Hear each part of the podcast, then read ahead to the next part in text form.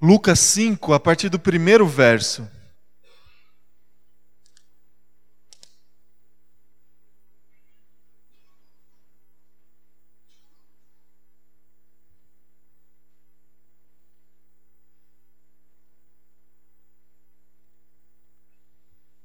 Todos encontraram aí?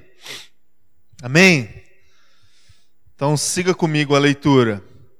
Certo dia, Jesus estava perto do lago de Cesareia, de Genezaré, e uma multidão o comprimia de todos os lados para ouvir a palavra de Deus. Viu à beira do lago dois barcos, deixados ali pelos pescadores, que estavam lavando as suas redes. Entrou num dos barcos, o que pertencia a Simão, e pediu-lhe que o afastasse um pouco da praia. Então sentou-se e do barco ensinava o povo. Tendo acabado de falar, disse a Simão: Vá para onde as águas são mais fundas, e a todos lancem as redes para a pesca. Simão respondeu: Mestre, Esforçamo-nos a noite inteira e não pegamos nada. Mas porque és tu quem está dizendo isto, vou lançar as redes. Quando fizeram, pegaram tal quantidade de peixes que as redes começaram a rasgar-se. Então fizeram sinais a seus companheiros no outro barco para que viesse ajudá-los. E eles vieram e encheram ambos os barcos ao ponto de começarem a afundar. Quando Simão Pedro viu isso, prostrou-se prostrou aos pés de Jesus e disse: Afasta-te de mim, Senhor, porque sou um homem pecador.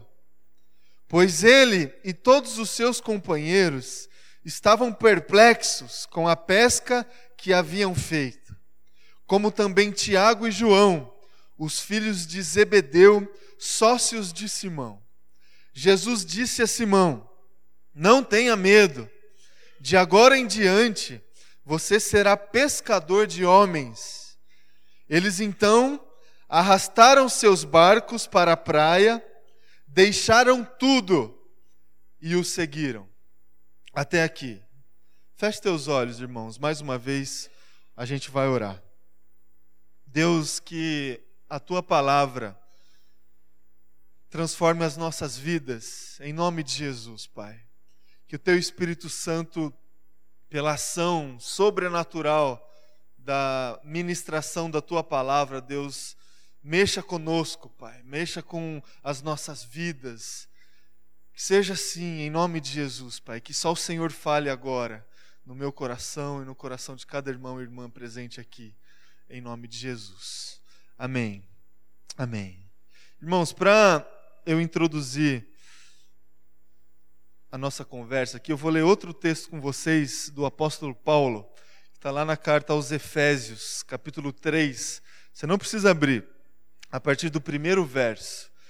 O Paulo diz o seguinte: Por essa causa, eu, Paulo, sou prisioneiro de Cristo Jesus por amor de vocês gentios Certamente vocês ouviram falar a responsabilidade, a responsabilidade imposta a mim em favor de vocês pela graça de Deus. Isto é, o mistério que me foi dado a conhecer por revelação, como já lhes escrevi em poucas palavras. Ao lerem isso, vocês poderão entender a minha compreensão do mistério de Cristo. Esse mistério não foi dado a conhecer aos homens de outras gerações mas agora foi revelado pelo Espírito aos santos apóstolos e profetas de Deus, significando que, mediante ao Evangelho, os gentios são coerdeiros com Israel, membros do mesmo corpo e coparticipantes da promessa em Cristo Jesus. Deste Evangelho me tornei ministro pelo dom da graça de Deus a mim concedida pela operação do seu poder. Embora eu seja o menor dos menores de todos os santos, foi-me concedida essa graça de anunciar aos gentios as insondáveis riquezas de Cristo e esclarecer a todos a administração desse mistério que, durante épocas passadas, foi mantida oculto em Deus, que criou todas as coisas. A intenção dessa graça era que agora, mediante a igreja, a multiforme sabedoria de Deus se tornasse conhecida dos poderes e autoridades nas, nas regiões celestiais, de acordo com o seu eterno plano que ele realizou em Cristo Jesus, nosso Senhor. Por intermédio de quem temos livre acesso a Deus em confiança pela fé nele Portanto, peço-lhes que não desanimem por causa das minhas tribulações em seu favor, pois elas são uma glória para vocês. Versículo 14, irmãos, e eu vou ler até esse verso. Por essa causa eu me coloco de joelhos diante do Pai. Eu vou repetir. Por essa causa eu me coloco de joelhos diante do Pai. E a pergunta que eu gostaria de fazer para o teu coração essa manhã é a seguinte: Por qual causa você tem se colocado de joelhos diante do Pai?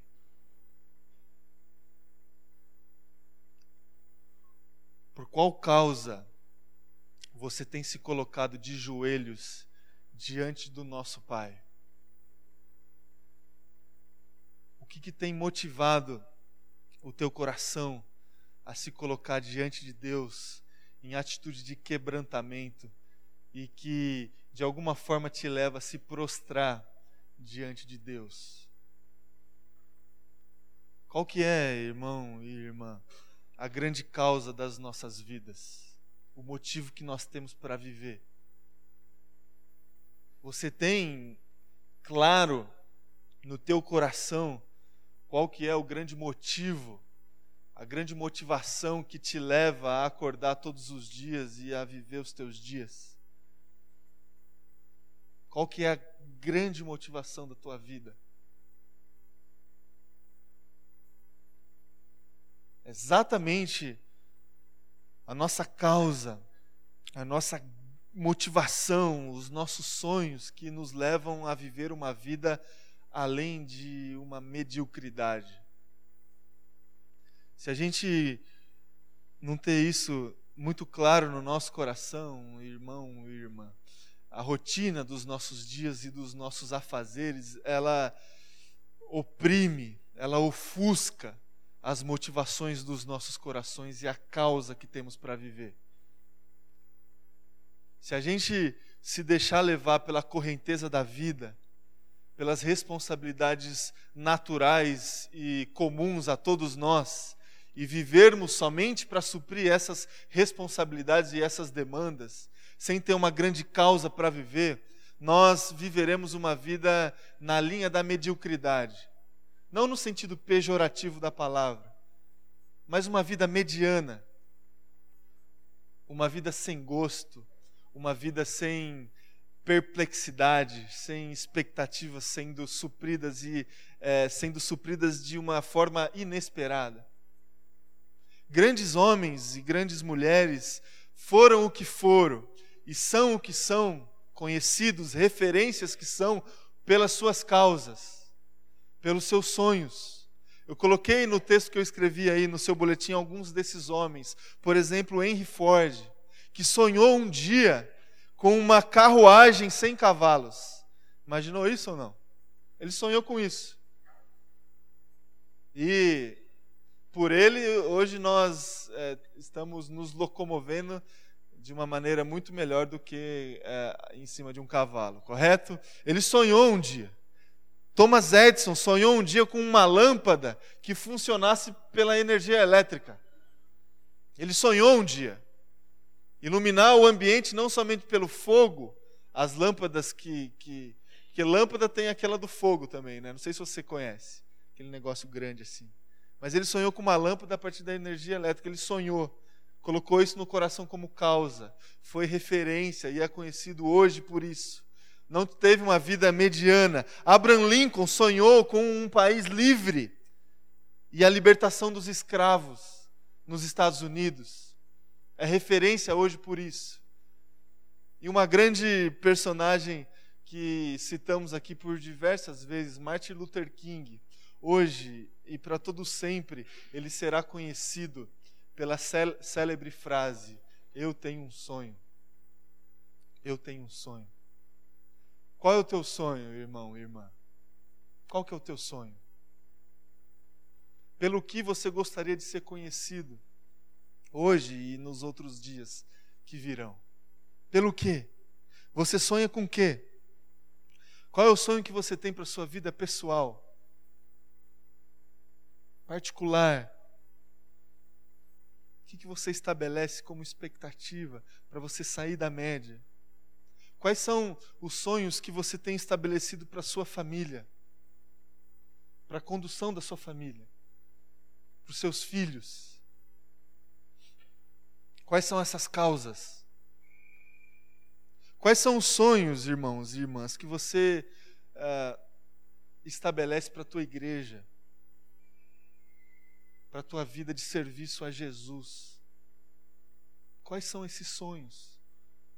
Você possui esses sonhos?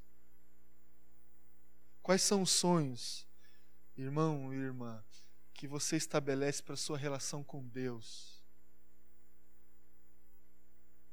Em outras palavras, pelo que você tem se colocado de joelhos?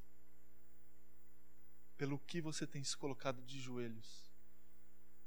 O que, que é o que, que é mais forte do que você que te leva a se prostrar diante de Deus? e a orar por isso. Orar por isso. Diante de Deus, é, irmão, irmã, se você se entregou para Jesus, se você entregou a sua vida para Jesus um dia, se você teve um encontro especial com Cristo, Ele de alguma forma te chamou, te convocou para participar da missão dele. E isso já gera no nosso coração uma grande causa, um grande sonho, um grande motivo para viver.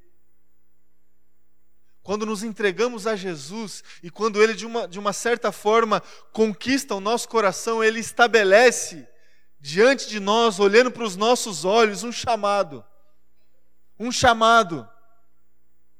E esse chamado que nós recebemos de Jesus Cristo já é a grande causa das nossas vidas. Participar da, do estabelecimento do reino de Deus aqui na terra. Já é a nossa grande causa, já é o nosso grande motivo para viver. E é, é exatamente essa causa que levava o apóstolo Paulo a se colocar de joelhos diante de Jesus e orar por essa causa.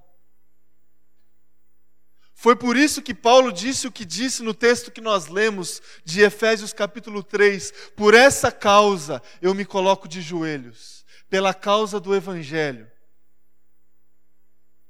pelo amor de Jesus, pelo amor de Jesus. A nossa grande Irmão e irmã, nossa grande causa que recebemos como chamado de Jesus Cristo tem a ver com gente, tem a ver com as outras pessoas, tem a ver com as outras pessoas, tem a ver com, com gente que precisa de amor, tem a ver com gente que precisa de pão, tem a ver com gente que precisa de respeito, que precisa de honra, tem a ver com gente que precisa de Jesus. por essas necessidades, por essas demandas que enxergamos no nosso dia a dia, pessoas sedentas do amor de Jesus. Por, esses motivos, irmãos, nós nos colocamos de joelhos. Ou as nossas orações e os nossos momentos de intercessão são momentos apenas para colocar os nossos pedidos diante, diante de Deus. Pelo que você tem se colocado de joelhos, irmãos? Pelas suas causas, pelos seus motivos, pelas suas necessidades ou pela causa do Evangelho? Ou pela causa do reino de Deus? Ou pelo chamado que você recebeu de Jesus quando ele te encontrou um dia? Quando ele te encontrou um dia. Nós lemos um texto, Evangelho de Lucas, capítulo 5, que relata o encontro de Jesus com alguns discípulos dele. Um encontro mais do que especial, mais do que especial. O texto que nós lemos é, diz que Jesus, certo dia, ele partiu para uma região, para um lago, e lá uma grande multidão, dois barcos parados, que acabaram de chegar de uma noite de trabalho. Dois barcos e os pescadores limpando o material deles que eles utilizaram durante a noite. Jesus viu a cena. Dois barcos, algumas, alguns pescadores e uma multidão. Jesus chega para um deles, para Simão, e pede que Simão para Simão afastar um dos barcos mais para dentro do, da praia para ele conseguir falar com a multidão. Ele, o Simão faz isso, Jesus senta no barco e começa a pregar e começa a falar com a multidão. Isso que a gente leu aqui no texto. E aí, depois que Jesus termina a pregação da sua mensagem para a multidão, Jesus olha para o Simão Pedro e desafia Simão Pedro. Qual foi o desafio que Jesus traz para Simão? Simão, lance as redes numa região ali mais profunda. Foi isso que Jesus falou para o Pedro. E aí, irmão, irmã, eles passaram a noite inteira pescando e não tinham pescado nada. E aí Jesus, sempre Jesus, irmãos e irmãs, ele, a, a, ordem de Jesus não é muito lógica assim. Normalmente, normalmente é assim. A gente não entende muito. A gente tem visto isso durante esse ano. As, os desafios que Jesus lançava e lançou para os seus discípulos são desafios assim difíceis de entender. E esse foi mais um desses. É, Simão, lança sua rede ali naquela região mais funda, vamos ver o que, que vai acontecer. Foi isso que Jesus falou. E aí o que, que Pedro respondeu? Você lembra aí do texto? Pedro falou: Ó, oh, Jesus, não vai dar em nada esse negócio. A gente passou a noite inteira tentando fazer isso e a gente lançou a rede ali e não pescou nada. Agora, porque é você que está me dizendo isso, eu vou fazer. Só porque é você, Jesus. Porque se não fosse você, eu não ia, não. E aí Pedro faz isso, lança a rede na região que Jesus orientou e o resultado você sabe. Muitos peixes pescados e até ao ponto da rede rasgar. E ele precisou chamar os outros para ajudar. E foram tantos peixes que eles pescaram que precisou dos dois barcos e os dois barcos quase afundaram ainda. E aí todo mundo perplexo por, pelo que aconteceu, todos perplexos. E a atitude do Pedro foi única. Pedro chegou para Jesus, se prostrou diante de Jesus e com uma oração é, suplicando misericórdia. Jesus, tem misericórdia de mim porque eu sou pecador. Interessante isso, né? Parece que está meio fora do contexto essa ação do Pedro. A, a, a, atitude mais comum seria o Pedro pular nos braços de Jesus e agradecer. Jesus, obrigado, porque o Senhor salvou a semana inteira aqui, nossa, com esses peixes. Seria a atitude nossa de cumprimentar Jesus, de abraçar, de fazer festa. Mas Pedro não fez isso. Pedro ficou perplexo pelo que aconteceu, chegou diante de Jesus, se prostrou diante de Jesus e orou: é, Senhor, tem misericórdia de mim, porque eu sou pecador. E todos ficaram perplexos. E aí o texto termina também de uma forma nada, nada comum. Jesus olha para Pedro e diz o seguinte para Pedro: Pedro, a partir de hoje, a partir de hoje, você será pescador de homens. Pescador de homens. E a palavra que lemos diz que eles então arrastaram seus barcos para a praia, deixaram tudo e o seguiram. Olha que interessante, irmão e irmã, esse texto. Olha que interessante. Depois de uma pesca super bem sucedida, o motivo não foi de festa, a reação não foi de festa, foi de quebrantamento diante de Jesus. E a consequência não foi, eles poderiam pensar que eles poderiam ganhar muita, muito dinheiro com essa pesca. E, e Jesus poderia ensinar os, o método dele de pescar, e nos outros dias ele seguiria no mesmo padrão que, que aconteceu aqui, mas eles não fizeram isso. Diante da perplexidade do acontecido, é, é, Pedro se prostrou diante de Jesus e acabou a carreira. Terminou a carreira dele. Terminou por cima, né? Não é? Não dizem que a gente tem que terminar por cima? Pedro terminou por cima. A última pesca dele foi essa aqui. Deixou o barco na praia, deixou tudo e seguiu Jesus. E, segui, e seguiu Jesus. Um encontro especial gerou uma grande causa no coração. A partir de hoje, Pedro, você vai ser pescador de homens. Pescador de homens.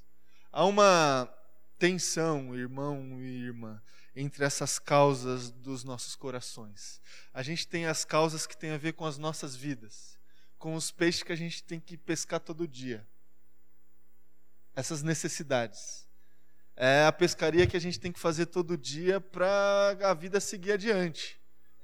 Nós temos essas necessidades pessoais, essas causas pessoais. E por essas causas, por vezes, nós nos colocamos de joelhos e oramos, Deus, abençoa aí, porque a gente ficou a noite toda e não pescou nada. Às vezes a gente faz esse tipo de oração, não faz? Deus abençoa porque o negócio aqui não está legal. A gente precisa de uma intervenção. Pescador de peixe.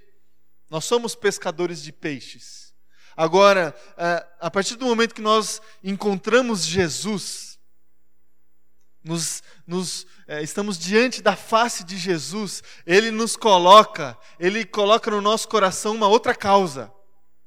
Uma outra causa. A partir de hoje, você vai também ser pescador de homens. A partir de hoje, você vai começar a se preocupar com os outros também.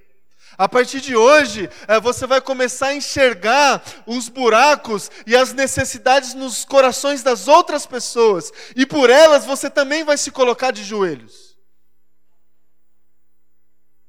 Por essas necessidades você também vai se colocar de joelhos. E a gente convive, irmão e irmã, com essa tensão entre as nossas causas e a causa do Evangelho, a causa do reino de Deus aquilo que está no coração do nosso Pai. E eu gostaria, é, em poucos minutos, porque nós estamos também hoje diante da mesa do Senhor, trazer para vocês alguns, é, algumas lições para a gente, de alguma forma, é, assimilar esse chamado de Jesus para as nossas vidas e seguir ah, vivendo pela causa do Evangelho também. Pela causa do Evangelho também. E de acordo com esse texto, eu gostaria de tirar é, algumas questões aqui para desafiar o teu coração. A primeira é a questão da obediência. Obediência. O texto que nós lemos diz o seguinte em determinado, em determinado momento: Pedro falando para Jesus, porque és tu, és tu quem está dizendo isto, vou lançar as redes. Porque és tu quem está dizendo isso, vou lançar as redes. Irmão e irmã, para a gente assimilar o chamado de Jesus Cristo nas nossas vidas, para a gente ter a causa do Evangelho presente nos nossos dias e a gente sonhar com isso, a gente sonhar com os sonhos do Senhor, a gente sonhar com os sonhos de Jesus, a gente precisa obedecer esse Jesus. Obedecer esse Jesus. E eu já falei aqui algumas outras vezes que a obediência que Jesus requer de nós é muito mais uma questão de autoridade do que uma questão de entendimento da ordem. Falei já isso aqui algumas vezes. A é, obediência para Jesus e também a obediência nossa, ela é executada por uma questão de autoridade. Não porque a gente concorda com aquilo que foi nos exigido isso fica muito claro nesse texto. Jesus chega para Pedro e fala: Ô oh, Pedro, lança a rede ali no lugar mais profundo. Pedro fala: Ó, oh, a gente já fez isso a noite toda e não aconteceu nada. Agora, porque é você, Jesus, porque é você que está pedindo, eu vou lançar. Autoridade. Autoridade reconhecida. Autoridade é reconhecida de onde vem a ordem, de onde vem a orientação, de onde vem a, a, a, a, definição do que fazer. E a gente precisa, é, irmão e irmã, ter isso muito claro no nosso coração. A gente precisa obedecer a Jesus. E a gente precisa obedecer a Jesus é, pelo que Ele é, pela autoridade que Ele tem nas nossas vidas. Pela autoridade que Ele tem nas nossas vidas. Não porque aquilo que Ele está pedindo tem. A gente encontra é, razão, lógica para isso. Normalmente a gente não vai encontrar. E é, inteligentes que somos, normalmente a gente tenta achar lógica para aquilo que fazemos. Normalmente nós fazemos esse exercício. Se não encontramos lógica, a gente não faz porque não deve estar certo. Se a gente não entende, não deve estar certo. Ah, por que, que eu vou obedecer isso? Eu não, eu não consigo entender o porquê que eu tenho que obedecer isso. Por que, que a Bíblia fala é, para eu não fazer determinadas coisas e, e, e eu faço porque eu não consigo entender?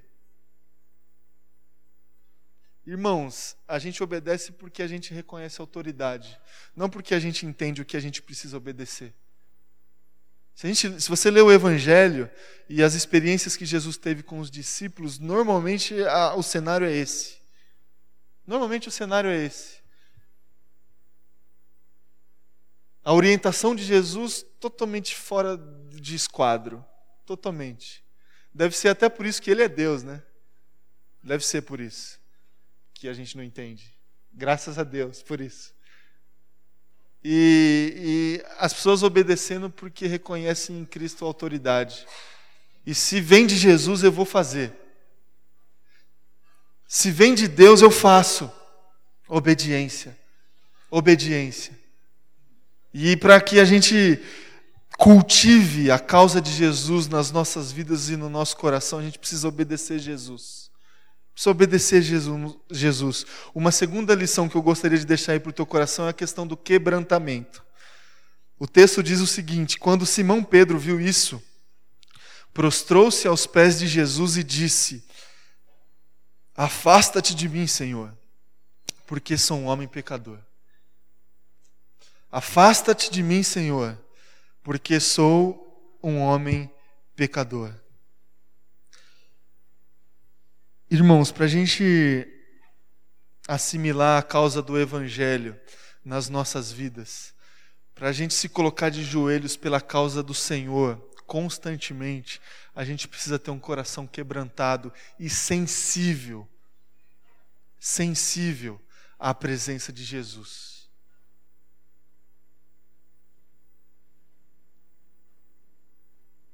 A palavra é, reverência, ela já tá, passou de. não está na moda mais, né? Reverência. A gente. Agora, essa palavra nos traz uma ideia é, muito particular de sensibilidade da presença. Sensibilidade da presença. Por vezes, irmãos e irmãs, nós perdemos essa sensibilidade da presença de Jesus nas nossas vidas e agimos como se ele não estivesse presente, ou como se a presença dele fosse muito comum e, e não afetasse o nosso coração e as nossas vidas. Quando de fato nós percebemos a presença de Jesus nas nossas vidas, dentro da nossa casa, na nossa igreja, a postura é de quebrantamento, irmãos a postura é de quebrantamento. É só a gente ler a palavra de Deus. Todas as pessoas que tiveram um encontro real com a presença de Deus, com a pessoa de Jesus, e não física, porque Jesus estava aqui, só que quando, quando a, per, a, pers, a perplexidade veio no coração, diante daquilo que Jesus é, da grandeza de Cristo, dos milagres de Jesus, a postura sempre é de quebrantamento. Sempre é de quebrantamento. Qual foi a última vez, irmão e irmã, que você se quebrantou na presença de Deus? Que você teve a real dimensão da grandeza do nosso Deus.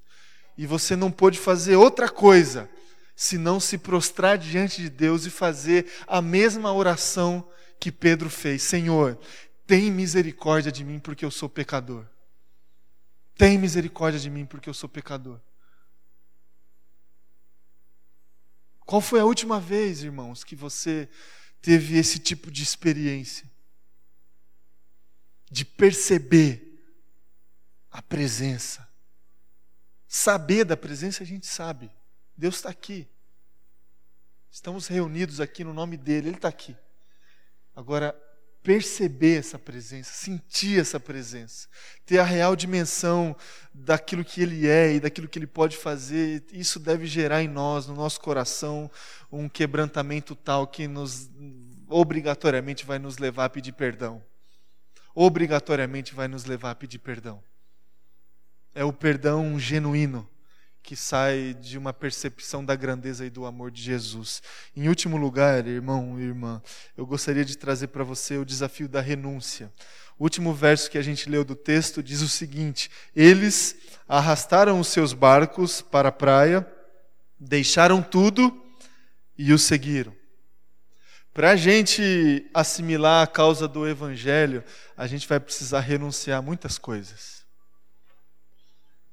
a gente vai precisar renunciar a muitas coisas. A gente vai precisar deixar barcos para trás, lá na praia. A gente vai precisar fazer isso.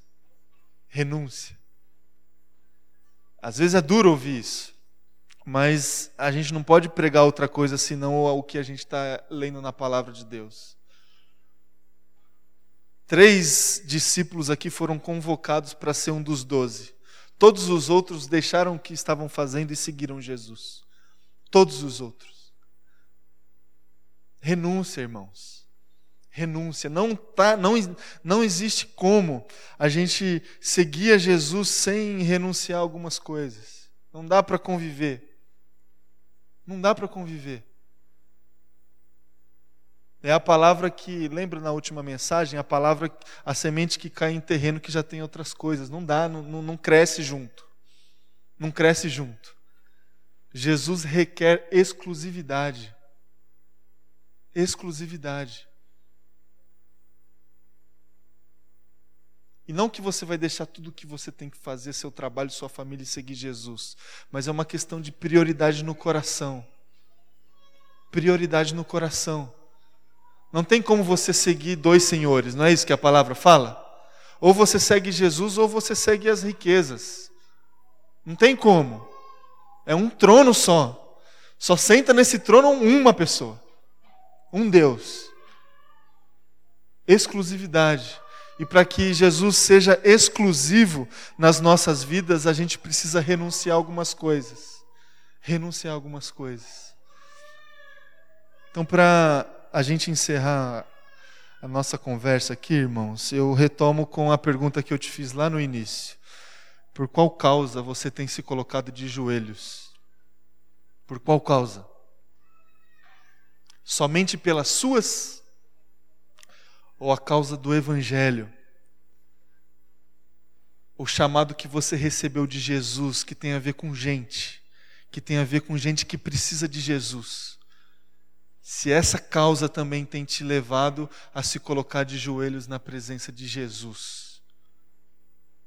E alguns desafios ficam aí para você rever a postura e para mim rever a minha postura, obediência, que é uma questão de autoridade, quebrantamento, que é uma questão de sensibilidade, e renúncia, que é uma questão de exclusividade que você se coloque de joelhos também a partir de hoje, pela causa do Evangelho, pela causa de Jesus. Amém?